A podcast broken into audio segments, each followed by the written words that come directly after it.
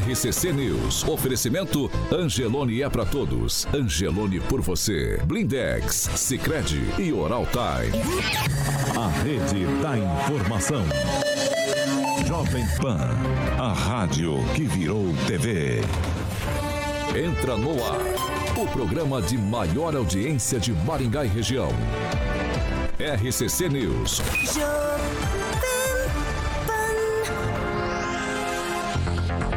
Olá, muito bom dia para você que nos acompanha aqui pela Jovem Pan Maringá 101,3. Bom dia para quem nos acompanha pela Rede TV Paraná e você internauta que participa e acompanha todos os dias o programa aqui na Jovem Pan Maringá. Hoje, terça-feira, 12 de julho, o programa já está no ar. Jovem Pan e o tempo. Agora aqui em Maringá, 19 graus, sol e temos possibilidade de pancadas de chuva. Já a chuva agora pela manhã e essa chuva pode continuar aí durante todo o dia. Amanhã, sol, nuvens, períodos nublados e também pode chover a qualquer hora do dia. As temperaturas amanhã ficam entre 12 e 22 graus. Agora, os destaques do dia. Jovem Pan. Médico anestesista foi preso acusado de estuprar, estuprar paciente na hora do parto. E Maringá rejeita a proposta da Sanepar e vai mesmo retomar o serviço. E ainda na edição de hoje, vamos entrevistar o secretário de Mobilidade Urbana aqui de Maringá, Gilberto Púrpura. Jovem Pan, nosso produto é a credibilidade. 7 horas e 2 minutos. Repita. 7 2 Carioca. Bom dia. Bom dia, Paulo Caetano. Tudo bem? Terça-feira, hein, rapaz? É? É. Sexta-feira tá chegando, né? Não sei, hoje é terça ainda. Terça-feira. Você já tá Prainha, acelerado, tá prainha? acelerado. Eu tô pensando na É ir, viagem, Tá tô pensando na viagem. Que viagem? Hã? Para o Depois mar do interior, falar, Paulo. Para um praia do Então interior, falar assim. o mar do interior, Porto. Queridos, ou- não, queridos, ou- queridos ouvintes, o Porto professor Iguaçu. hoje está na bancada aqui. Tá bom. Cicred, vamos acelerar Cicred, o processo? vamos falar de Cicred, Vamos lá. Paulo, professor, meu querido professor. Bom, a caminho à Cicred... felicidade. Caminho à felicidade, esse é o tema. É a nova campanha, professor. Poupança premiada Cicred. E bom, vocês já, já viram quem está junto com o Cicred na edição 2022. O Murilo já, obviamente, já ilustrou o nosso canal do YouTube. É o cantor Leonardo com seu filhão aí, o Zé Felipe. Eles vão estar ao longo do ano, até dezembro, incentivando todo mundo a estar economizando como o professor que é mão de vaca. Então, não faça como professor, poupe, porque a poupança é uma ótima opção para todo mundo começar a poupar, ganhar din-din e criar o hábito da, poupa- da poupança de um jeito, obviamente, simples, Paulo, e descomplicado. Poupança, obviamente, para todo mundo, professor, até para a garotada. Eu tô indo para o Cicred. Tá indo pro Cicred? Ó, depois de Aí, tanta propaganda e um milhão aí caminho à felicidade. O senhor vai Opa, quero ser o próximo. Exatamente. Então a mecânica é mole, professor. É, você vai concorrer a 2 milhões e meio de reais em prêmios em mais de 200 chances de você estar faturando. Então, pega o seu primeiro milhão aí com destino à felicidade como Purple e não perca tempo. Pense bem e comece agora mesmo a estar economizando. Então a mecânica é mole. A cada 100 reais você poupa no Cicred, ganha o número da sorte obviamente, para estar concorrendo. Aí toda semana o Cicred sorteia cinco poupadores com prêmios de 5 mil reais. Em outubro tem um super prêmio especial de meio milhão de reais. Agora sim, em dezembro, tem a maior premiação, um milhão de reais. É a chance para todo mundo participar e ganhar. Poupança premiada Cicred. Economize todo mês e concorra a milhões em prêmios com destino à felicidade. Eu voto aqui na bancada que o único que tem um milhão na conta é meu querido amigo Ângelo Rigon e na sequência Agnaldo Vieira. 7 horas e 4 minutos. Repita. 7 e 4. Tem hora que eu não acredito no que você fala. Ah, vamos seguir? Vamos lá, ó. Fernando Tupan, muito bom dia pra você. Ouvintes que nos acompanham todas, a manhã- todas as manhãs aqui na Pan News. O Paraná somou hoje 800. Hoje não, ontem, segunda-feira, tomou 895 casos, nenhuma morte. Aí o estado soma 2.640.113 casos e 43.792 mortes. Mas sempre tem um porém nesse relatório da CESA. Existe um atraso porque Curitiba confirmou três mortes e 929 casos. Paulo Caetano, é com você. Aqui a chuva também chega, mas apenas amanhã. A temperatura hoje, a máxima vai ser 20 graus e amanhã a madrugada volta a ser fria na cidade, com mínimas em torno de 10 graus. Paulo Caetano, chuta a bola. Kim Rafael, muito bom dia. Bom dia, Paulo. Bom dia, bancada. Bom dia a todos. Agnaldo Vieira, muito bom dia. Bom dia. Professor Jorge, bom dia. Muito bom dia. E, e tem um trava-língua do oficial de justiça. Descobri agora há pouco. Olha só. Alô, o tatu tá aí? Não, o tatu não tá. Tá o tio do tatu. Mesmo estando, ele não tá. Não acredito. Tá isso que dá falta um dia, ele vem, vem. Pamela Não, não era para fazer isso? Pamela Bussolini, bom dia. Bom dia, Paulo. Bom dia, Ângelo Rigon. Bom dia a todos. Eu também já quero dar bom dia pro. Esses caras estão todo mundo dando risada aqui. Meu Deus do céu, vamos lá porque é sério. Ó, bom dia, secretário Gilberto Purpo. Seja bem-vindo aqui à, à Jovem Pan Maringá. Bom dia, aos ouvintes da Jovem Pan. Bom dia, bancada. Estamos à disposição. Ô, secretário, ó, no último sábado a Prefeitura apresentou o Plano de Mobilidade Urbana, o Plano MOB, é o projeto de lei do plano que será encaminhado aí para votação na Câmara Municipal. O Plano MOB começou a ser elaborado em 2020 e envolveu pesquisas e também participação popular. Essas são informações bem simples, né, assim, e de primeira do Plano MOB. E ele vai trata, claro, de vários aspectos de mobilidade, como pedestres, bicicletas, automóveis, transporte público, entre outros tipos. E aí a gente convidou o senhor aqui, eu vou ser bem pragmático na primeira questão, porque o Plamob, de uma maneira geral, é tão importante para a cidade. É, porque ela traça os rumos da mobilidade daqui para frente, não é? é? Depois de aprovada a lei, todas as administrações que vierem daqui para frente, mude o prefeito, mude o secretário, tem um plano a ser seguido, não é? é e isso vai ser, sendo cada vez mais aprimorado. A gente começa com ações imediatas, ações de médio prazo e ações de longo prazo. Isso inclui, influencia até no orçamento geral da prefeitura. Existe um plano de investimentos, né? que mais cedo ou mais tarde vai ter que ser implementado, então mexe com muita coisa. Mexe inclusive com o plano diretor. Né? Ele trabalha tanto na questão da mobilidade, a mobilidade não pode estar separada do, do plano diretor, então é uma ferramenta importante para o desenvolvimento planejado da cidade. Agnaldo Vieira. É, Gilberto, eu vou numa questão também de trânsito, que é a proibição de virar à esquerda nos viadutos do contorno norte, no, nos novos viadutos, nas novas pernas. É uma determinação do DENIT? É possível? Isso é, tem uma certa funcionabilidade realmente? O senhor concorda com isso? É, ou o formato pode ser aceito e depois alterado se vendo é, realmente o tráfego ali no, no, no, local. É, o que aconteceu foi que nós tínhamos um planejamento para aqueles viadutos, foi entramos em discussão com o DENIT a respeito disso, e o DENIT tem uma visão muito rodoviarista de tudo isso, não é? Então, é, a condição do DENIT foi que as conversões deveriam ser proibidas. Fomos voto vencido nisso. Eu acredito que algumas conversões poderiam realmente ser proibidas, aquelas de maior impacto, mas não todas, como está previsto no projeto. Né? E a reação dos motoristas, da população e como o tráfego vai se comportar, a gente só vai saber quando isso estiver em funcionamento. Nesse momento, a gente estuda as possibilidades de retornos, né? ou no canteiro central, ou contornando a quadra, mas isso implica também em proibições de estacionamento, porque a gente tem linhas de ônibus também que fazem esse trajeto. E a conversão dos ônibus e caminhões sempre é mais complicada nesses miolos de quadra. Então, a resposta disso a gente só vai ter quando efetivamente começar a funcionar.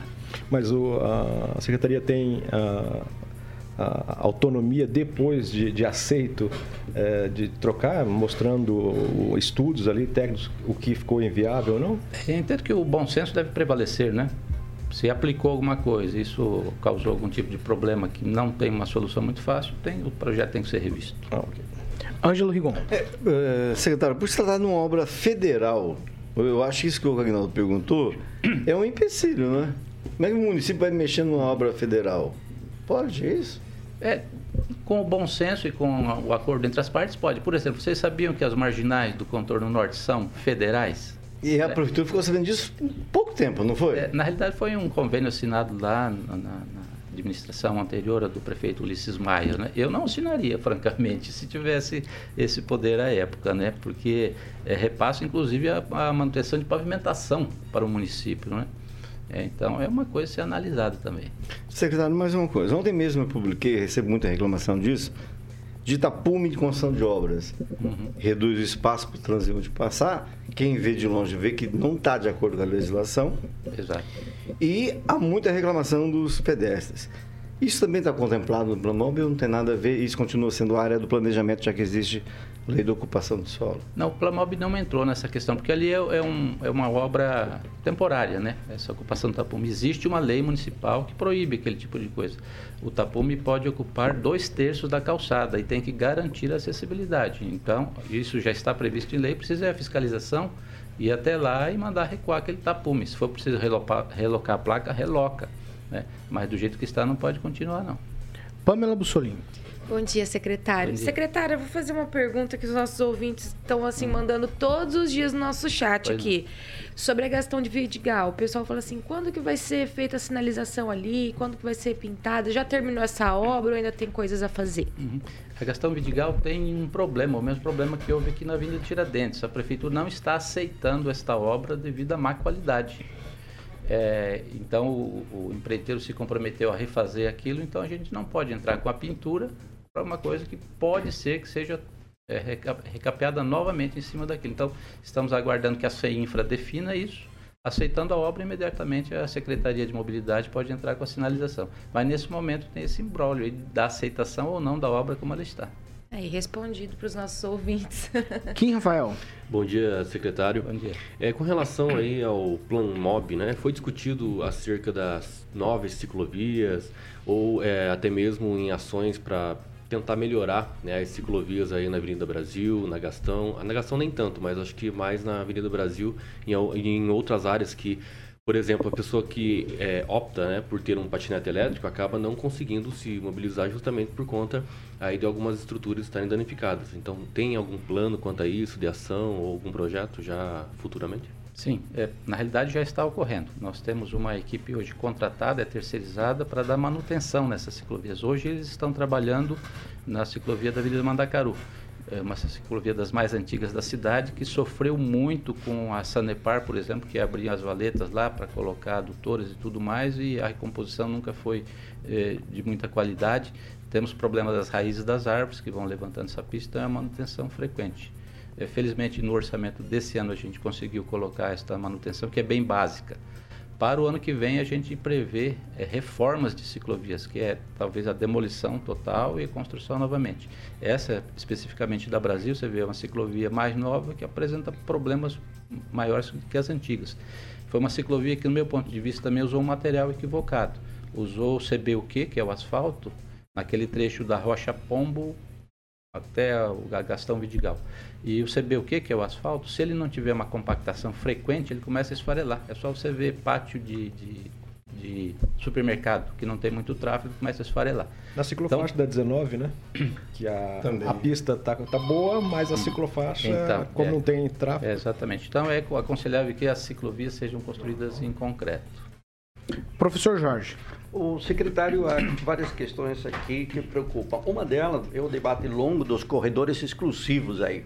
Não há nenhuma análise específica. O que aparece simplesmente é uma questão de criar linhas alimentadoras, né?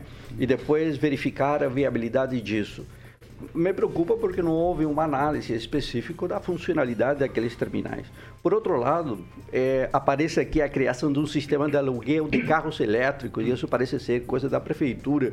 E, e, é, e é interessante porque parece associado a um modelo que teve aí propaganda, dois lugares, motorista e passageiro. E depois tem uma obrigação, que eu não sei como os motoristas de táxi, veículos de táxi van, aceitar, porque o regulamento do serviço obriga aqui a substituição dos veículos de táxi por carros movidos a energia elétrica. E outro detalhe, o prefeito termina em 2024 a gestão dele. E nesse período, é o chamado curto prazo do plano, nós temos um gasto ou investimento de 356 milhões E começa isso em 2022 e não temos orçamento para isso. E aí o Kim falou de ciclovia, desses 356 milhões, somente para ciclovia há 7 milhões, o que praticamente é, é bem significante. E, por outro lado, há vários artigos que mexem com a estrutura do plano diretor, sem termos o plano diretor aprovado. Veja, artigo 38, um chamado relatório de impacto sobre a mobilidade, só que, só que implica em um licenciamento urbanístico que hoje não existe. É, então, uma série de pontos aí que me parecem é, não somente controvertidos, mas um detalhe, o sistema cicloviário do município, ele diz implantação de bicicletários no Shopping Catuaí, Cidade de Maringá, Mandacaru, Boulevard e na Universidade Estadual de Maringá. Só que esqueceu da Uni Andrade, da Faculdade de Maringá, do Cesumar, da Nobel, Metropolitana e assim adiante, Cidade Verde também. E os colégios particulares. Me parece que houve, um, ao final do plano, uma correria muito grande para chegar com um produto e que é de caráter bem genérico, porque há muito pouco na lei que a gente consiga aplicar como uma obrigação. Inclusive, a questão das calçadas já tem a norma U é, a NR 20001, que já existe. Então, a gente não consegue entender como esse plano de mobilidade vem alterar os eixos, e aí é uma política de verticalização de diversos eixos da cidade, o que é preocupante, é uma questão diretamente relacionada com a revisão do plano diretor, que o plano de mobilidade me parece que está dando uma carteirada aí no planejamento urbano. É, são várias questões. Aí, primeiro que o plano ele é genérico mesmo, não é? É, apenas as ações de curtíssimo prazo, como ações muito pontuais, são muito determinadas. O resto é abrangente mesmo. Quando se fala, por exemplo, não se fala aí na criação de corredores exclusivos para ônibus e também não se está indicando os alimentadores para os corredores existentes. Por quê? Porque as pesquisas demonstraram que o tempo de viagem vai aumentar. Então, o que o passageiro menos quer é isso, aumentar o seu tempo de viagem. Você vai colocar alimentadores lá em volta da Avenida Cacogal, ele vai ter que fazer um transbordo nas estações existentes, mudar de ônibus para depois usar o centro. Isso só funciona com um altíssimo volume de ônibus diretos dos terminais para o centro. E nós não... alimentadores, né? É. E isso nós não temos nós aqui. Não, te... não temos, o que é o alimentador você ainda consegue pôr. E esses ônibus de um em um minuto, né, saindo do terminal e vindo para o centro, ele vai trabalhar muito ocioso, porque nós não temos volume de passageiro ainda para isso. Então isso só vai ocorrer quando existir uma demanda, ou a demanda estiver próxima a ser atendida. Se colocar nesse momento, vai ser um sistema caro e ocioso, os ônibus vão andar vazios. Então é por isso que não se contempla corredor nesse momento. O que, que o plano indica? Indica onde são, na realidade os corredores já estão implantados, eles só não são exclusivos. Né? São as avenidas. Não são funcionários, na verdade. São onerosos e não prestam o serviço para o qual eles foram projetados. Por que, que o plano não disse claramente isso? Não, o que, que não, não foi projetado? Não, não foram projetados, eles não deveriam estar funcionando é. e deveriam ter toda essa carga, todo. Quando a gente trabalha em planejamento, cê, cê, ou faz de longo prazo. Você está falando dos corredores esse... existentes? Sim, os corredores existentes. Ah, os corredores existentes foram mal planejados, na verdade. Então, por que, que o plano não disse isso? Fizeram, fizeram um, um corredor num local onde só passam duas linhas. Né? É então. É por isso que ele não está indicando mais investimentos em cima desse corredor, porque ele, tá, ele já está superdimensionado para a carga que ele tem. E o projeto é de 1 bilhão e quase 500 milhões de reais. É, mas isso é a longo prazo, não é? É, é, que, é, é que estamos dando é. para o próximo prefeito e para o outro, para os próximos dois prefeitos, é. uma, uma carga de aproximadamente 500 milhões para cada um. É, isso não é um então, problema na gestão quando você dá para os outros a conta para pagar? É, é, as pessoas. Não, não é para as outras. Quem, esse plano não é da CEMOB, esse plano é da cidade. Né? A cidade que colocou tantas coisas nesse plano que chega nesse valor. As exigências da população nas participações vão aumentando isso, isso é claro. Né? É por isso que não é um plano da, da, da, da Secretaria de Mobilidade. É, é um plano a, da cidade. A questão com o transporte coletivo e o contrato da TCC não foi objeto da análise. As calçadas, que já são é. um problema, o... elas não vêm sendo fiscalizadas. É, é porque isso é contratual. Nós não, tanto é que a gente se exime até de fazer é, exigências no sistema de transporte coletivo, seja um contrato ser cumprido. Não adianta eu colocar no plano e o contrato não me permitir que eu faça essas alterações. É, mas aqui Bom, ele aponta uma onerosidade a isso quando ele diz professor. que deve haver uma mudança na tarifa para colocar as bicicletas aí como forma de modal. Então a gente não consegue entender qual é a linha mestre do próprio plano, É, sabe? pois é. É, O alinhamento da tarifa, a gente conseguiu baixar a tarifa para R$ reais. Então, isso, tudo isso é Não, nós subsidiamos a tarifa. né? Pois é, é colocar dinheiro. Vamos lá e colocamos dinheiro. Vamos lá, Nossa, professor. né? Agnaldo Vieira, mais uma vez, você. Nós conseguimos é, reduzir os números a cada ano, Gilberto, de, de acidentes com mortes, e principalmente na linha é, dos motociclistas. Algumas ações, é, obviamente, da, da CEMOV foram a consequência para essa redução não? Como é que estão esses números? É, na realidade, a gente conseguiu, em mais de 10 anos aí, reduzir mais de 60% o número de, de mortes no trânsito. Isso é um dado estatístico muito favorável para Maringá. né? Nós saímos lá de mais de 85 mortes no ano para chegar a 33. Olha que a cidade cresceu, a frota triplicou, o- a, a frota de motocicletas principalmente aumentou muito, mesmo assim no ano passado tivemos um número muito bom na redução de acidentes. Agora, isso tem ocorrido em todo o Brasil. A gente tem participado de outros fóruns com outros secretários. No ano de 2022, todos esses números cresceram. São Paulo, por exemplo, está uma catástrofe na questão de mortes de motociclistas, principal- principalmente. Então, isso é questão comportamental. né? É, se não fossem as mortes causadas ou, ou ocorridas por motociclistas, a gente teria um número igual aos números da Suécia, por exemplo, que é o país número um em segurança para o trânsito. Mas isso é, a gente estava discutindo até no fórum. Existe uma curva sinótica. Você consegue, com muitos investimentos, baixar esse número de mortes. Depois, quando essa curva chega perto da reta, você tem que fazer muito mais esforço para tentar manter esse número. E é isso que a gente não está conseguindo devido ao comportamento, principalmente dos motociclistas que têm abusado da velocidade.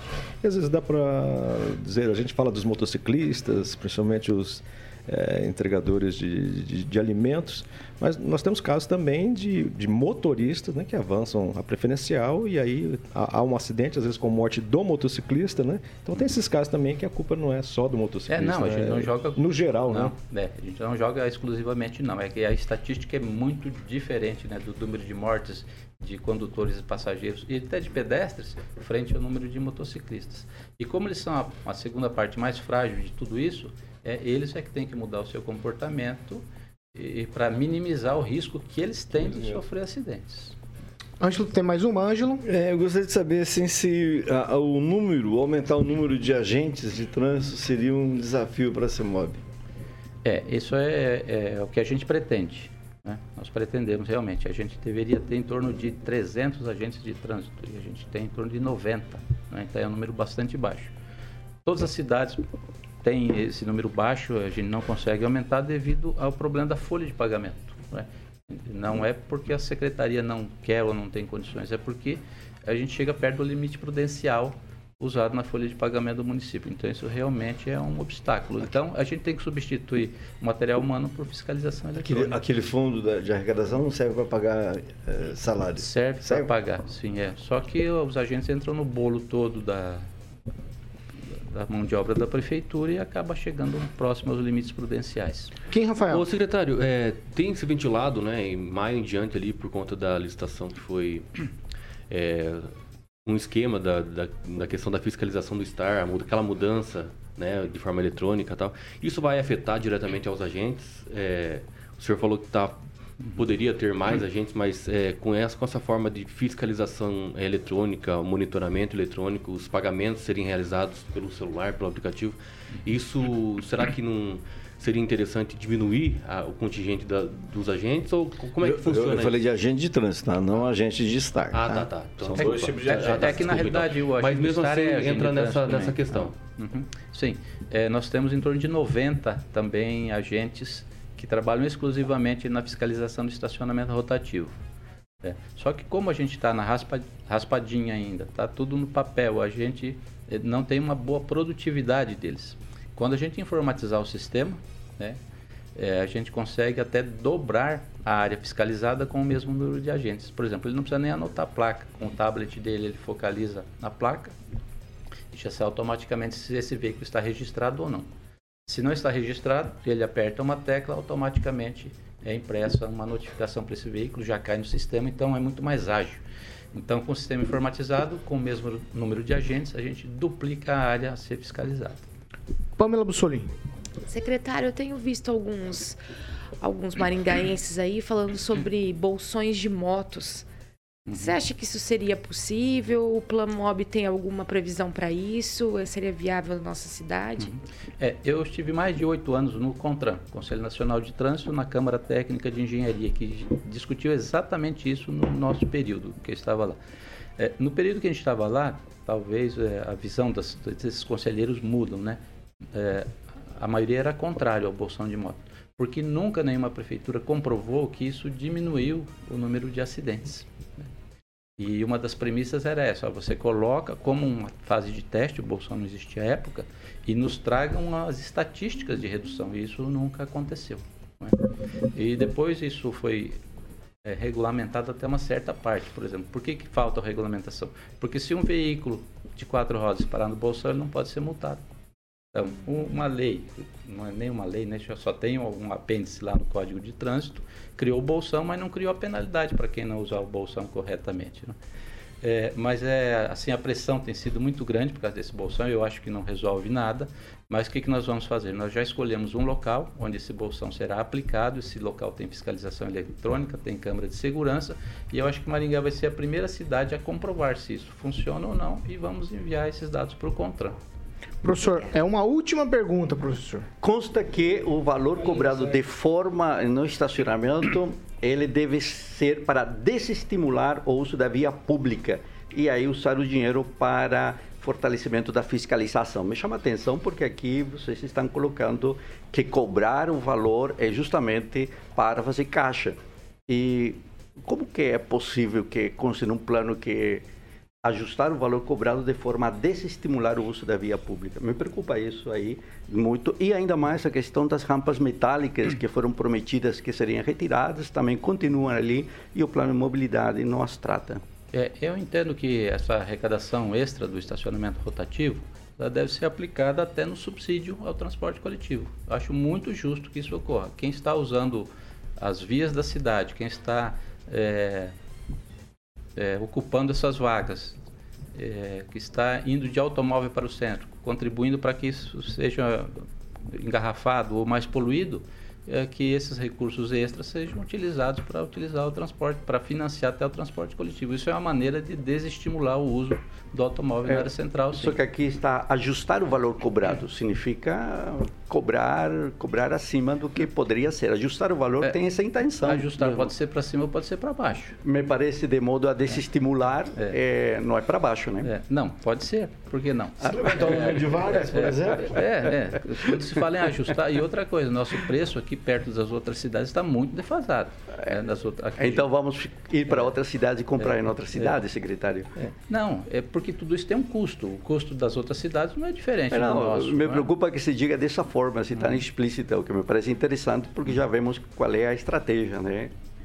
Vamos lá, então. 7 horas e 28 minutos. Repita. 7 e 28 Eu quero agradecer a presença do secretário Gilberto que prontamente nos atendeu, fizemos contato com ele, ele nos atendeu, está aqui nesta manhã aqui na Jovem Pan, respondendo os questionamentos sobre as questões de mobilidade da cidade. Muito obrigado, secretário. Marca de vir outra hora falar do autódromo, dessas coisas. Ah, aí, é verdade. É muito- verdade. muito tá, polêmico, viu, secretário? É. Discutimos aqui outro dia questões do autódromo aqui da cidade, que é um projeto, claro, lá da, da CEMOB, um projeto que o senhor é, está à frente. Mas a gente remarca aí para Claro, uma outra dúvida. ocasião. Sempre tá à certo? disposição. O Carioca já ganhou um carrinho aí para Muito, fazer muito o... obrigado, secretário, por o senhor ter participado com a gente aqui nessa manhã. Sempre com o maior prazer participando aqui. Muito Tá. Jóia. Esse é o secretário de Mobilidade Urbana aqui de Maringá, Gilberto Purpur, falando com a gente. 7 horas e 29 minutos. Repita. 7 e 29, nós vamos para um break. Rapidinho já a gente tá de volta.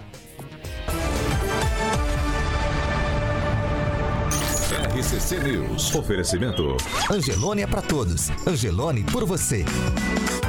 Oral Time Odontologia. Hora de sorrir. É agora. Blindex. Escolha o original. Escolha Blindex, a marca do vidro temperado. Sicredi União Paraná São Paulo. Construindo juntos uma sociedade mais próspera. 7 horas e 30 minutos. Agora a gente vai para a participação, leitura daqueles que participam com a gente aqui todas as manhãs. Você já tá na agulha aqui, Rafael? Não. Pamela Bussolini. Paulinho. Paulinho, Paulinho. que fofo. Deixa a Pamela, professor. Vai, Pamela. Tem muitos ouvintes aqui participando do nosso chat, comentando aqui a, a participação do secretário, perguntando sobre as multas. Mandar um abraço aqui para Flávia Pavan, que foi o grande secretário Gilberto. E realmente o pessoal, pelo jeito, está esperando também remarcar para perguntar sobre a questão do autódromo. Vamos lá, Kim.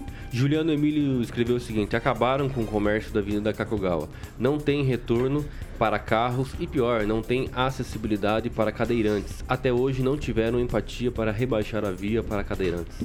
Ó, o Roberto S. ele fala assim, já que vocês adoram puxar o saco da administração, chame um secretário para falar dos uniformes. A gente já chamou. A secretária de Educação, ela simplesmente não nos atende, ela não fala com a imprensa. É, ele não Nós temos uma área, dificuldade né? absurda com isso aí, viu? Viu, Roberto S. Ô, Paulo, vamos fazer o calendário da não vinda da secretária. É calendário da não vinda, pode ser. Isso, uma perfeito. boa, uma Agora, achei interessante aí, Vai, tem, tem um, fala. tem- tem um rapaz mandando roças para o prefeito, para o secretário, para a gestão. Muitas roças estão sendo enviadas aqui, eu não sei quem que é, se é um servidor público aí, mandando Agnaldo, roças. Ag- Agnaldo Vieira, vai. Por que você saiu do conselho, professor? Porque, qual conselho? O conselho lá Municipal de de Gestão. Ah, por uma razão muito simples, chamado aparelhamento do sistema. Olha, mas não bom. existe aparelhamento do sistema. É, Vai, Rigon, fala o que você quer falar. Deixa eu mandar meus abraços Rapidinho, aqui. 30, 30 segundos. Abraço pro Reginaldo eh, Nunes Ferreira, um dos grandes nomes do rádio maringaense, que aniversariou domingo. O ex-reitor Gilberto Pavanelli, o ex-reitor Paulo Roberto de Souza está nos Estados Unidos e também nos acompanha. Fábio Aguaio de Curitiba e o André Venerucci. Quanto tempo, Carioca? 10 segundos, eu não vou, não vou tocar a bola pra vocês, que vocês ficam atravessando as vinhetas, falando por cima de tudo. Eu vou Vocês? esperar o Carioca. Vou esperar o Esse Carioca. é injusto. 7 horas e 32 minutos. repita. Repita. 7 e Meu Deus. 32. Agora, se-. Carioca, segunda meia hora, todo mundo já sabe que é um oferecimento de. Jardim de Monet, Termas Residência, Vai lá. Paulo Caetano. Exatamente. Conhecemos sábado, recentemente lá, a segunda fase. Além da gente já ter conhecido lá a quadra de beach tênis. Aliás, passamos, fizemos um tour lá de carro, lá, quadras é, de, é, é, de tênis, como eu falei, campo de futebol, piscina coberta, semi-aquecida, academia, piscina ao ar livre, sauna, tava um sol maravilhoso lá, aquele espaço gourmet com churrasqueira, que inclusive o Giba vai fazer um churrasquinho lá pro Ângelo Rigon e Agnaldo, que eu já tô sabendo em off aí. Então, bar molhado, piscinas para adultos e, obviamente, para as crianças que estavam se divertindo no sabadão lá. Quem vem visitar, volta para morar esse empreendimento lindo e que deixa o Giba muito orgulhoso. E os lotes, você pode obter informações, Paulo, ligando no 3224-3662, falar com a galera da Monolux. 3224-3662, Jardim de Monet, Termas, Residência. 7 horas e 33 minutos. Repita. 7 e 33. Ontem, a Prefeitura de Maringá confirmou que vai retomar o serviço de água e esgoto do município.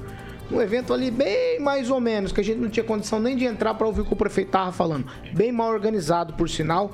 Ali, um evento na Prefeitura de Maringá para anunciar que retomaria o serviço de água e esgoto. As pessoas não tinham condição de entrar para acompanhar o evento. Feito numa salinha minúscula a gente Era ficou- muita gente? ficou todo mundo para fora. Não, poucas pessoas ainda ficaram para fora. Ô, louco. Precisava falar isso aqui, que falaram que eu não teria coragem de falar isso, mas eu estou falando. Ah, não falaram isso de muito você, mal não. organizado. Falaram e é mal organizado mesmo. Tem que ser dito, é, é a verdade. Mas quem organiza? A comunicação da prefeitura, muito ruim, Ah. muito ruim, muito ruim. Então, não vamos Você já quer falar antes? Eu já quero fazer. Não, não vamos lançar permitiu? já essa comunicação. Então vai, vai, Esse já, é o já. Espinhos para É o espírito é esse, A, vai, a Rigon. Prefeitura de Maringá criou uma estrutura toda eh, para a Secretaria de Comunicação Social. Que o que menos faz é comunicação social. Basta ver o que foi feito ontem na Prefeitura. Ah, vamos me for fé, vamos for fé. Outra coisa, sabe que hora que for produzir material, release? Que hora que saiu da Prefeitura, release? O evento começou às 9 horas, né? A gente tava Exatamente. junto lá. 19h30, levaram 10 horas e 30 minutos para produzir um material. Quantas páginas? Quantas Ah, páginas? Isso é muito caro uma estrutura dessa. Não, é um release, coisa de, sei lá, sete parágrafos. Mas é, mostra que o prefeito está andando do lado errado. Ou os secretários estão andando do lado errado, está na hora de chamar alguém a chincha. E só ah, ah, já entrando no negócio, essa proposta de 300 milhões, Eu conversei, a gente conversou muito tempo com o secretário de Fazenda, ele disse que oficialmente o município não recebeu proposta da Sanepar. Tem que ver para quem foi feita essa proposta dos 300 milhões. É, foi segundo o prefeito, a proposta é da empresa de 300 milhões. O quê? Mas Isso ela tá tem que no- mandar para a Secretaria de Fazenda. Isso, mas tá no release da Então, própria prefeitura. Pois é. Ah, Então vamos lá, vamos lá. Eu, depois eu volto Mas com a você. prefeitura Eu tô não tô a-. Não, não, pera, pera, não pera. Não, deixa eu colocar pela ordem aqui. Agora Não, nós vamos pro tá bom, assunto. vamos pela Vamos ordem. pro assunto. Ó, segundo a administração, aí tem essas questões aí dos 300 milhões para continuar o serviço até 2040. A prefeitura rejeitou isso. Por quê? É, a concessionária não colocou em discussão a redução de valores da tarifa de água e esgoto, já que existe uma lei estadual que impede essa redução. O município ainda não foi informado dos valores de indenização, mas calculou um lucro de 100 milhões de reais por ano com a retomada do serviço. Para o dia 5 de agosto está agendada uma audiência de conciliação no STF, que seria mediada pelo ministro Ricardo Lewandowski. Falamos disso ontem aqui, mas o prefeito afirmou que não há mais necessidade dessa audiência, já que o município decidiu pela retomada e que um dos fatores essenciais da negociação, a redução da tarifa, não está na mesa de negociações. E aí, é, agora, o município deve preparar um edital de licitação para o serviço principal, além de uma licitação emergencial para manutenção do serviço nesse período de transição. A prefeitura depende de três orçamentos para fazer aí a contratação emergencial enquanto formula o modelo de edital e faz as audiências públicas para entender melhor todos os modelos de atendimento. Kim Rafael, prefeitura rejeitou a Sanepar, vai retomar. Já falou que ia retomar lá um tempo atrás, não retomou verdadeiramente, mas ontem, numa coletiva, não a fala do prefeito, mas a organização muito mal feita, dizendo que não vão retomar, que vão retomar o serviço, me perdoe. É, já foi falado que ia retomar, dessa vez é a segunda vez, então vamos esperar, né? Eu só acredito vendo, que nem diz o meme, né? É, porque, pelo que eu percebi, ainda diz que vai ter uma audiência ainda futuramente, eu não sei se isso é verdade, mas se realmente tiver mais uma audiência ainda, eu não sei por que já confirmar que vai retomar, sendo que ainda vai ser discutido alguma coisa do mérito, alguma coisa do acordo realizado. Então, eu acho que Maringá talvez ganhe com essa é, com esse serviço que vai ter que ser é, desempenhado aí, prestar, essa prestação de serviço é, de serviço de água e esgoto. É claro que a Sanepar ela vem dando aí umas pauladas né, no bolso do contribuinte já há muito tempo. Então nós aguardamos que pelo menos isso resulte no final, não como o Hospital da Criança que demora tanto tempo, mas é, resulte no final um valor né, mais barato aí na nosso, nos nossos, nessas prestações de serviço. Agora, quanto à comunicação, eu preciso falar alguma coisa mesmo não estando lá. E eu realmente estou bastante chateado né, com o prefeito, porque como ele é bem ativo nas redes sociais, ele não falou nada sobre a questão das meninas ali, é, que foram, querendo ou não, é, é, é, apanharam de outras meninas que se dizem meninos porque são trans, né? Então, naquele instituto que aconteceu, aconteceu isso na quinta-feira. Ele acabou falando nas redes sociais sobre o médico anestesista, né, que estuprou aí a, a paciente durante a cesárea. Ele acabou falando sobre isso, mas não falou da própria cidade com relação às meninas aí que acabaram apanhando. O instituto, o instituto continua estadual, né? Exatamente, mas Então a tá. cidade, Só o saber, instituto, só saber, só o instituto é dentro da cidade de É, gente, Maringá, é então acho que o saber, prefeito, só o saber. prefeito Outra- não assunto. nada... aí- Fernando Tupan, ontem você falou uma previsão de que teria um acerto da prefeitura com a Sanepar. Não me parece, hein, Fernando? Me parece que vai dar divórcio. Olha, Paulo Caetano, eu só cravo isso quando os anéis não estiverem mais nos dedos. Eu ainda acredito numa reconciliação ali que a Sanepar, se perder Maringá, pode vir um vir uma onda imensa de problemas no, no, no futuro. Eu vejo como inevitável. E a Sanepar não quer isso. Afinal, Maringá é o terceiro maior cliente da Sanepar. Também. Com 300 milhões que a empresa se dispõe a pagar. Aí, o que, que vai acontecer? Vão arbitrar, vai judicializar o valor da, da indenização. Segundo a Sanepar, vai passar de 1 bilhão e 300 milhões aí vai ficar uma coisa pesada. Quanto, como está o có- o cofre da prefeitura. Para bancar isso, quantos anos vai precisar levar para pagar? Vai ser um negócio bastante difícil. Para você fazer isso, você tem que começar algum tempo antes, se preparando para pelo menos dar o lance inicial. Eu acredito que ainda acaba tendo uma conciliação e continuo apostando no casamento da Sanepar com Maringá. E por aqui, 7 horas e 40 minutos. Repita. 7 40 professor Jorge, sua vez. Oh, eu tenho várias dúvidas. Por exemplo, a Sanepar publicou agora em abril de 2022 que iria investir 300, 300 milhões em Apucarana. E para Maringá, está se falando aí nos documentos, pelo menos para manter as operações até 2040, pagando 217 milhões. Isso está na informação de eu quero investir. Agora, para um fundo municipal, se é para um fundo municipal, esse é um dinheiro que vai ficar vinculado. E o que se ouve ali na praça, na praça, né, é que está se buscando dinheiro para construir o eixo monumental. E aí é uma dúvida entre construir um eixo monumental, ter um dinheiro, um fundo municipal vinculado à atuação da área de saneamento, mas também há uma dúvida de fundo que já foi formulada para a administração, é quanto ao final é o valor que Maringá pretende. Porque se estamos falando de uma negociação, há ofertas de 217 milhões aqui registradas, a pergunta é quanto o município quer realmente. Porque o munícipe, me parece que tem todo o direito de saber porque é um negócio no qual ele está entrando, nós somos os consumidores, estamos entrando como moeda de troca. E aí, quanto é o serviço que a prefeitura pretende cobrar por essa concessão ou a expectativa? É ordem de um bilhão, dois bilhões?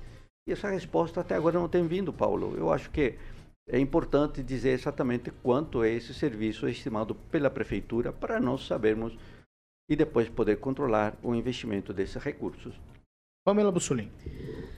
Olha, Paulo, nessa treta aí entre Sanepar e Prefeitura, acho que todo mundo sabe que eu sou time Prefeitura. Eu tô torcendo mesmo que esse serviço seja retomado, retomado aí por Maringá. E, sinceramente, é, eu penso o seguinte: não há melhor legado para o prefeito do que né, livrar a cidade desse serviço caro e mal prestado pela Sanepar.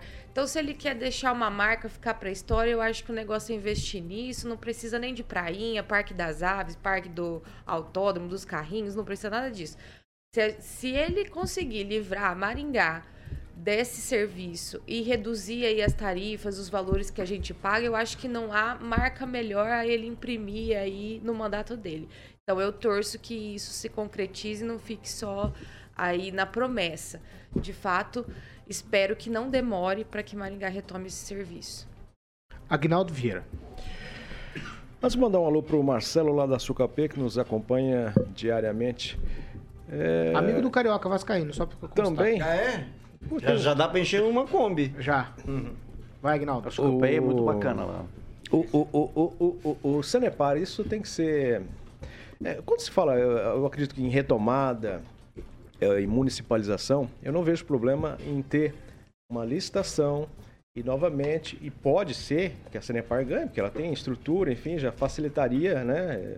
Mas numa concorrência aberta, enfim, com outras grandes empresas do país e do estrangeiro que tem interesse em estar aqui na cidade também, porque é muito dinheiro, né? Se é, é real essa oferta de 300 milhões da Sanepar, é, é ínfimo esse valor. Isso é dinheiro de trocado para a Sanepar para um contrato até 2040. Né? Um terço disso ela, ela arrecada é, em liquidez por ano aqui em Maringá. Então não, é muito pouco mesmo. Eu nem ousaria em hora que começasse a falar, ah, vamos oferecer 300, me fala, para, para, para, volta para Curitiba e, e pense em outro valor. Não aceitaria jamais. Mas é, o, que, é, o que precisa ser feito né, é, é o controle ser feito pela, pela prefeitura, pela municipalização, pela municipalização. A agência reguladora teria que ter essa autonomia de regular valores, inclusive. Né? Ela que autorizaria ou não é, aumentos, ela que autorizaria é, qualquer alteração nos valores. Então, primeira coisa, retomando o serviço, não significa que vai ser é, o prefeito que falava abria as comportas da Sanepar, mas o controle ser da prefeitura e o serviço prestado por uma, uma empresa privada ou até estatal, mais do que o controle foi, seja feito pelo município e aí, consequentemente, não precisa ter todo esse lucro que tem, principalmente pagando 80% de taxa de esgoto. Isso é literalmente um roubo. Ângelo Rigon, para fechar tampa.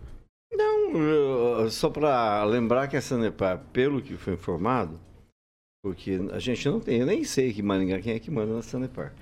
Mas pelo que foi informado pela prefeitura, eles arrecadam cerca de 100 milhões de reais de lucro por ano. Então, realmente, 300 milhões ou um pouquinho menos é, é nada perto do valor a ser gasto, né? Principalmente por causa do tempo.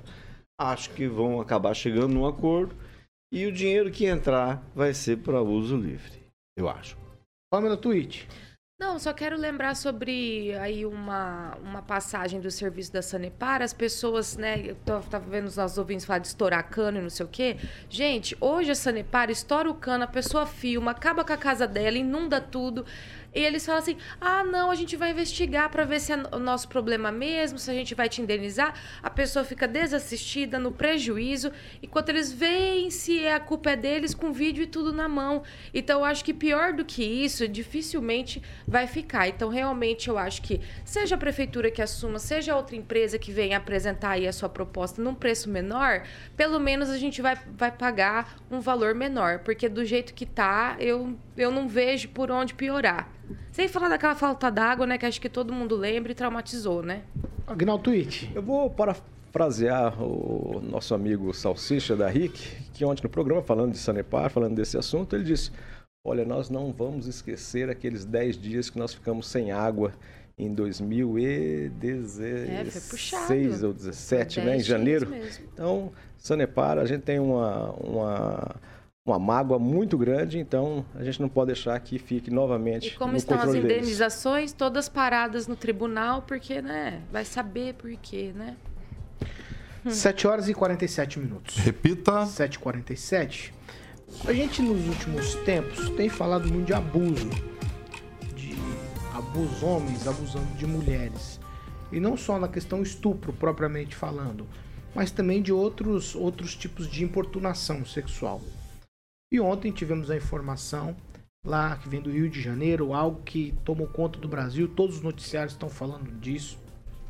A Polícia Civil lá, através da Delegacia de Atendimento à Mulher de São João do Meriti, na Baixada Fluminense, prendeu em flagrante o médico anestesista Giovanni Quintela Bezerra por estuprar uma mulher que estava em trabalho de parto. Ele foi preso em flagrante depois que a equipe desconfiou das atitudes dele, colocou celulares para gravar as imagens, são assim horríveis, horríveis mesmo, né? Enquanto a equipe realizava o parto, ele é, ali sedou a paciente de uma maneira exagerada e usando ali o corpo da mulher que estava é, anestesiada, umas coisas bem, bem ruins. O crime aconteceu no hospital da mulher e, e a polícia foi é, acionada logo ali que terminou o parto, foi e fez a prisão desse médico. Eu vou começar com Kim Rafael, que já tocou no assunto das meninas aqui, entrou por esses assuntos, que eu gostaria que você falasse a respeito dessa questão aí que aconteceu lá no Rio de Janeiro, mais um abuso, né? E não dá para aceitar esse tipo de coisa. Com certeza não, Paulo. É, Engana-se nós se pensarmos que é um caso isolado. Né? Infelizmente, eu acho que no Brasil tem muitos casos desses que ainda não foram a público. É, não é a primeira vez que nós é, identificamos um profissional como um médico, né? E acaba fazendo esse tipo de situação. É, espero que ele seja evidentemente aí punido por essa questão e que os hospitais, o poder público, né, nos, nas suas questões aí nos hospitais públicos possam ter uma fiscalização maior, instalação de câmeras, enfim, fazer alguma coisa para tentar é, inibir esse tipo de situação. Nós vemos não, não só o caso de profissionais, né, médicos, mas outros profissionais também que acabam aí abusando né, do, da sua profissão, eh, do seu poder em tentar aí coisas como essa, essa questão aí, né? Que foi ele, esse cara aí tá sendo acusado de estuprar uma mulher, imagina, no parto, né? Isso aí é um absurdo, isso aí é evidentemente que é uma coisa é, contestável, é, é, por completo. É uma questão que nós precisamos mudar.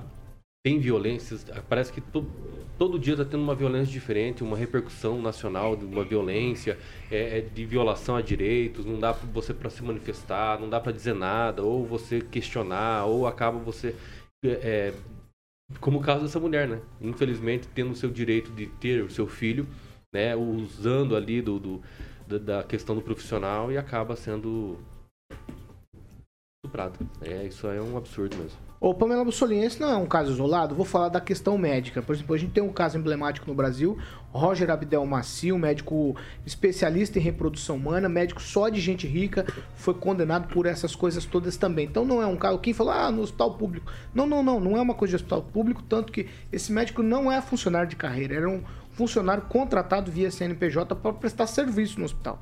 Então, em tese, ele é um médico particular também. Mas o caso mais emblemático, acho que no Brasil, é do Roger Abdel Maci. E isso é sistemático, Pamela? Eu gostaria de ouvir você sobre esse caso. Paulo, muitas, muitas mães têm relatado é, recentemente, até está tá sendo estudado isso, a questão da violência durante o parto, sabe? É, não só nesse caso aí do, do assédio, né, da questão sexual, mas outras formas ali de violência durante o parto. Isso está sendo muito reverberado. Eu acho que antigamente é, muitas mulheres talvez teriam medo aí de, de relatar esse tipo de coisa. Mas, infelizmente, nós estamos vendo aí uma crescente né, de relatos desses, desses atos. É, eu me falta palavras para descrever essa situação aí que de ontem, né? A gente só pode realmente agradecer essa equipe que estava atenta, né? Graças a Deus a equipe médica aí fez a sua, a sua parte, né? De denunciar, de estar atenta, de, de encaminhar essa denúncia, porque o estupro já é algo é um crime hediondo, ele devasta uma vida, ele, ele devasta o psicológico né, da mulher, ou seja, uma criança né, que passa por isso, daí já seria pedofilia, mas enfim. É, isso já é muito absurdo. Agora, na relação médico-paciente, se aproveitando dessa confiança né, da pessoa ali de estar medicada, né, ela se entrega ali pro, pro seu médico de confiança para fazer um procedimento e a pessoa se aproveitar desse momento, aí ultrapassa todas as, as barreiras possíveis e imagináveis, né? E para finalizar aqui meu comentário, o que que, o que, que a gente o que, que a gente precisa ponderar? Qual vai ser a atitude da justiça durante, durante esse julgamento desse rapaz, essa, essa, essa investigação? Ele vai sair pela porta da frente? Como que vai ficar isso? Eu espero que a gente não veja isso acontecer, né? Para que ele cometa mais atos como esse. E diante de tudo isso que a gente vê, é complicado porque esses dias a gente estava comentando aqui no programa, né, que o, os populares pegaram um rapaz, estava tentando invadir a casa para abusar de uma menina. Então, diante da impunidade, tanto o agressor se vê motivado a praticar o ato, como a sociedade se vê na função de fazer justiça, né? Então, realmente, eu acho que a gente precisa rever o Código Penal brasileiro urgentemente, porque o que alimenta tudo isso, na minha opinião, não é cultura de estupro, não é nada disso. É a impunidade. A impunidade é que dá margem para que tudo isso aconteça, continue acontecendo, e essa escalada horrorosa que a gente está assistindo. Fernando Tupan. O que a gente vai falar sobre isso, Paulo Caetano? É caso de polícia mesmo, e você vê, cada dia nós temos uma treta diferente, como a Pamela falou. E essa treta aí tem que ser castigada. A pessoa tem que pegar, passar uma boa temporada na cadeia, perder a licença porque ele não tem condições de continuar fazendo isso. Quem iria confiar? Ninguém. Iria se mudar para uma cidade lá pro lá pro Acre, talvez ele conseguisse alguma coisa. Mas mesmo assim, isso precisa ser um ponto final em tudo. O Kim falou muito bem. É, é inadmissível esse ato contra uma pessoa em estado de parto. Professor Jorge. O Paulo, você lembrou o caso do Roger Abdelmacis, dos 178 anos de prisão. Mas tem outros casos de médicos ginecologistas tem o caso do Nicodemo Júnior, né, lá de Goiás, o caso do Cairo Roberto, também ginecologista do Rio Grande do Sul.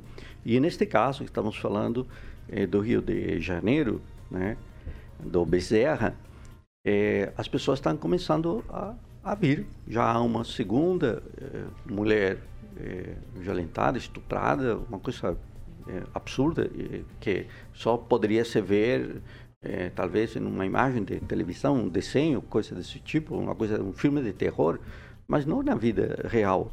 E está se levantando também o número de participações nas diferentes cirurgias que ele esteve e já a lista de pacientes está vindo à luz.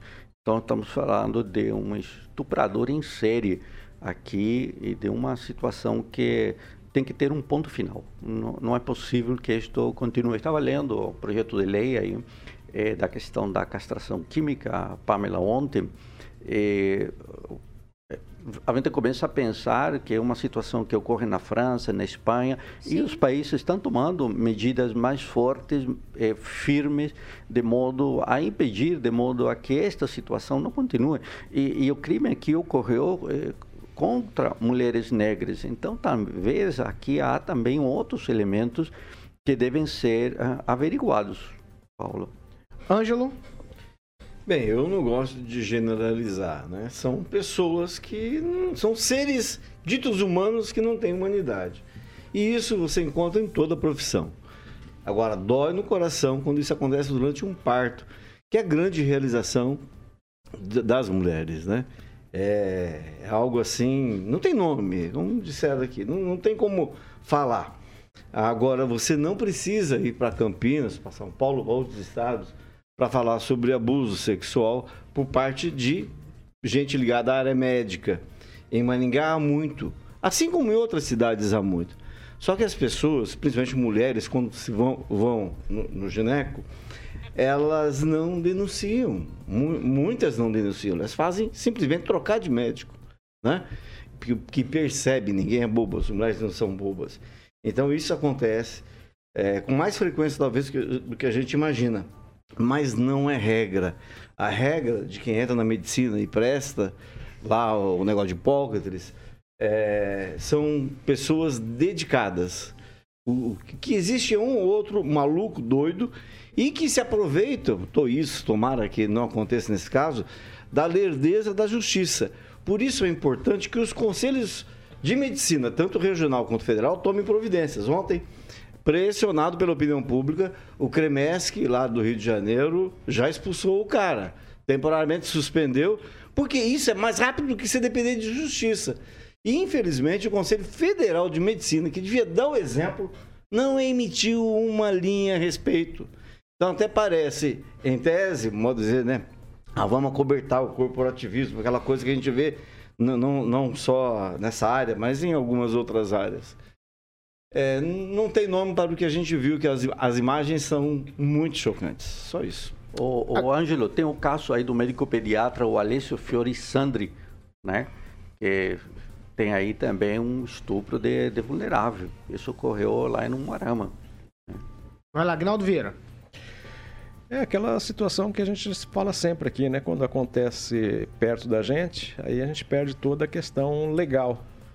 É, a Pamela disse, né? Imagina o marido da pessoa se aí não vai lá e, e, mata, mesmo no soco, no tiro. Porque qual é a reação que você vai ter com um sujeito desse que não é ser humano, né? Então é, você tem que ter uma diferenciada mesmo, uma penalidade diferenciada do, do, do, normal, porque a pessoa não é normal, então você tem que ter algo diferente. É, que seja castração, química, ou às vezes joga lá numa sala 24 horas, no escuro, com o kit de bengala e deixa lá. Se ele sair vivo, beleza. Ou João de Deus. Gente, ó, só para esclarecer, ele não estava sozinho durante o parto. Tem aquele pano que recobre ali, ele é um cara de pau, esse médico, porque ele ficou atrás daquele pano. Não, não é um cara de pau, é um criminoso. É cara de Paulo. pau, criminoso. criminoso cara não. de pau no seguinte sentido, professor, ele simplesmente né? ignorou, né? professor, a presença das tá outras pessoas na sala de parto e fez tudo o que fez. As imagens não mentem. Então aí, quando a polícia chega para prendê-lo, ele faz de novo aquela cara de bobo alegre, fingindo que não é com ele. Ah, ah, Ah, o que que é? Ah, aí a delegada, cara, não sei se acho que é a delegada ou polícia, ela fala com muita tranquilidade, ó, o senhor tá sendo preso, nós temos imagens. Aí ele fala, flagrante, tem né? imagens, tem imagens, sabe? É um negócio absurdo, absurdo. Você quer falar aqui, mas alguma coisa a gente já tá Não dá encerrando. ideia que ele é meio bobo, senão ele não vai ser preso. Não, mas não é bobo nesse sentido. Mas eles vão alegar, É, com certeza. da de João sem mão, né? Um médico, É, o cara não é fez nada. medicina, é, não tem nada de bobo, não. Não tem nada de Sujeito bobo. que tem um comportamento repetido ali, Exatamente. outros casos É, já ele, viram. ele é serial. Agora, a gente dinheiro. vê a diferença como se tratam as coisas do Brasil. O, Ba- o Brasil continua um país desigual. Você vê um rapaz que estava andando sem capacete, morreu numa câmara de gás improvisada, né? E vê um sujeito, só porque é médico anestesi- anestesista, lá sendo tratado de forma diferente. Ninguém botou ele dentro de uma câmara de gás. Então, essa desigualdade, o tratamento criminoso é criminoso. Quem não é criminoso não se pode matar inocente. Muito bem, muito bem, Ângelo. Ai, 8 horas de um minuto. Vamos falar de Grupo Riveza, Carioca? Grupo Riveza, Paulo Caetano, exatamente. A concessionária Riveza Volvo é mais uma das 11 empresas do Grupo Riveza. Então, é, serviço desenvolvido, eles têm lá especialmente para você fazer um bom negócio. Então, ó, caminhões novos. Murilo vai estar ilustrando ali. Eu dirigi uma máquina recentemente, seminovos, ônibus, peças genuínas e aqueles serviços especializados, soluções também financeiras e o mais importante são profissionais qualificados, altamente treinados e um atendimento maravilhoso. Então você encontra uma concessionária Riveza Volvo, Paulo em Maringá, Cambé, Campo Mourão, Cruzeiro do Oeste, Campo Grande, Dourados, Três Lagoas e claro, a mais nova, como eu sempre friso aqui, Corumbá. Vem muitas novidades ah, aqui no programa das 7H da empresa Riveza que é empreendedorismo com solidez. Mais uma vez, um abração, agradecer ao Ricardo Ribeiro, que nos recebeu lá muito, muito bem, nos levou né, para almoçar, né, Paulo Caetano? Claro. CEO do Grupo Riveza, junto com o Guilherme, e o Henrique e o Ricardo, que é o marketing, que é uma pessoa competentíssima. Um abração para toda a equipe do Grupo Riveza. Quando a gente fala de Riveza, a gente fala de caminhões Volvo. Daí a gente tá falando de trabalho, certo? Sim, claro. Trabalho, muito Sim. trabalho. É transporte. Mas aí depois que você para de trabalhar, o que é que você quer, Carioca? Quando eu paro de trabalhar, o que É, eu quero? É. Comprar um caminhão. Não. Não? Você quer lazer inteligente. Lazer inteligente, rapaz. E aí a gente exatamente. fala de Grupo Riveza É isso também. que eu tava falando. Em breve, em novidades aqui, você vai saber o que seria, o que será o lazer inteligente, Paulo. O que é lazer inteligente? Nós vamos conferir na sexta-feira. É? vamos conferir na sexta-feira. Caminho, caminho à curioso, eu tô- felicidade eu tô. Porto Rico. Eu tô curioso O professor pra já saber tá o que é lazer sabendo. inteligente. Em breve vamos divulgar aqui. Tô esperando o Bruno Gemberg chegar aqui para convidar os nossos não queridos chegou ainda, amigos. Ele falou que ia chegar 8 horas, mas com certeza. Tem que dar o CPF lá na frente. Por que ele não Tá chegou? estacionando o caminhão. Tem que dar Tá o CPF. estacionando o caminhão Tem que aí. dar o CPF. Pega celular lá. Pega. Ah, não sei, não sei. Posso, posso encerrar? Pode, Paulinho, Você pode. quer falar pode. aí mais alguma coisa? Não, não, só quero agradecer mais uma vez a todos lá do Grupo Riveza lá. 8 horas e 3 minutos. Repita. 8 e 3. Tchau, Fernando Tupan. Até amanhã. Tchau, Paulo Caetano. Até amanhã. Tchau, Kim Rafael. Tchau, até mais. Tchau, professor Jorge. Tchau e melhore a voz aí, Tupã, que tô vendo que ainda está com a gripe, né? Tchau, Pamela Bussolini. Tchau, Paulo, e até amanhã. Tchau, Ângelo Rigon. Tchau, um abraço a todos. Tchau, Agnaldo Vieira. Um abraço, até amanhã. Ó, a nossa equipe já separou aqui, antes da gente ir embora, o nome do ouvinte. O primeiro ouvinte que vai participar com a gente aqui, a nossa equipe vai entrar em contato com o Cláudio Brus de Oliveira. Tá certo? Cláudio, você foi o selecionado o primeiro, selecionado entre os ouvintes, para começar as participações de ouvintes aqui na bancada do Pan News. Repita. 8 horas e 4 minutos. Chato. Repita. 8, 8 e 4. Essa aqui é a Jovem Pan Maringá 101,3, a maior cobertura do norte do Paraná, 27 anos, 4 milhões de ouvintes e o nosso compromisso é com a verdade. Tchau pra vocês.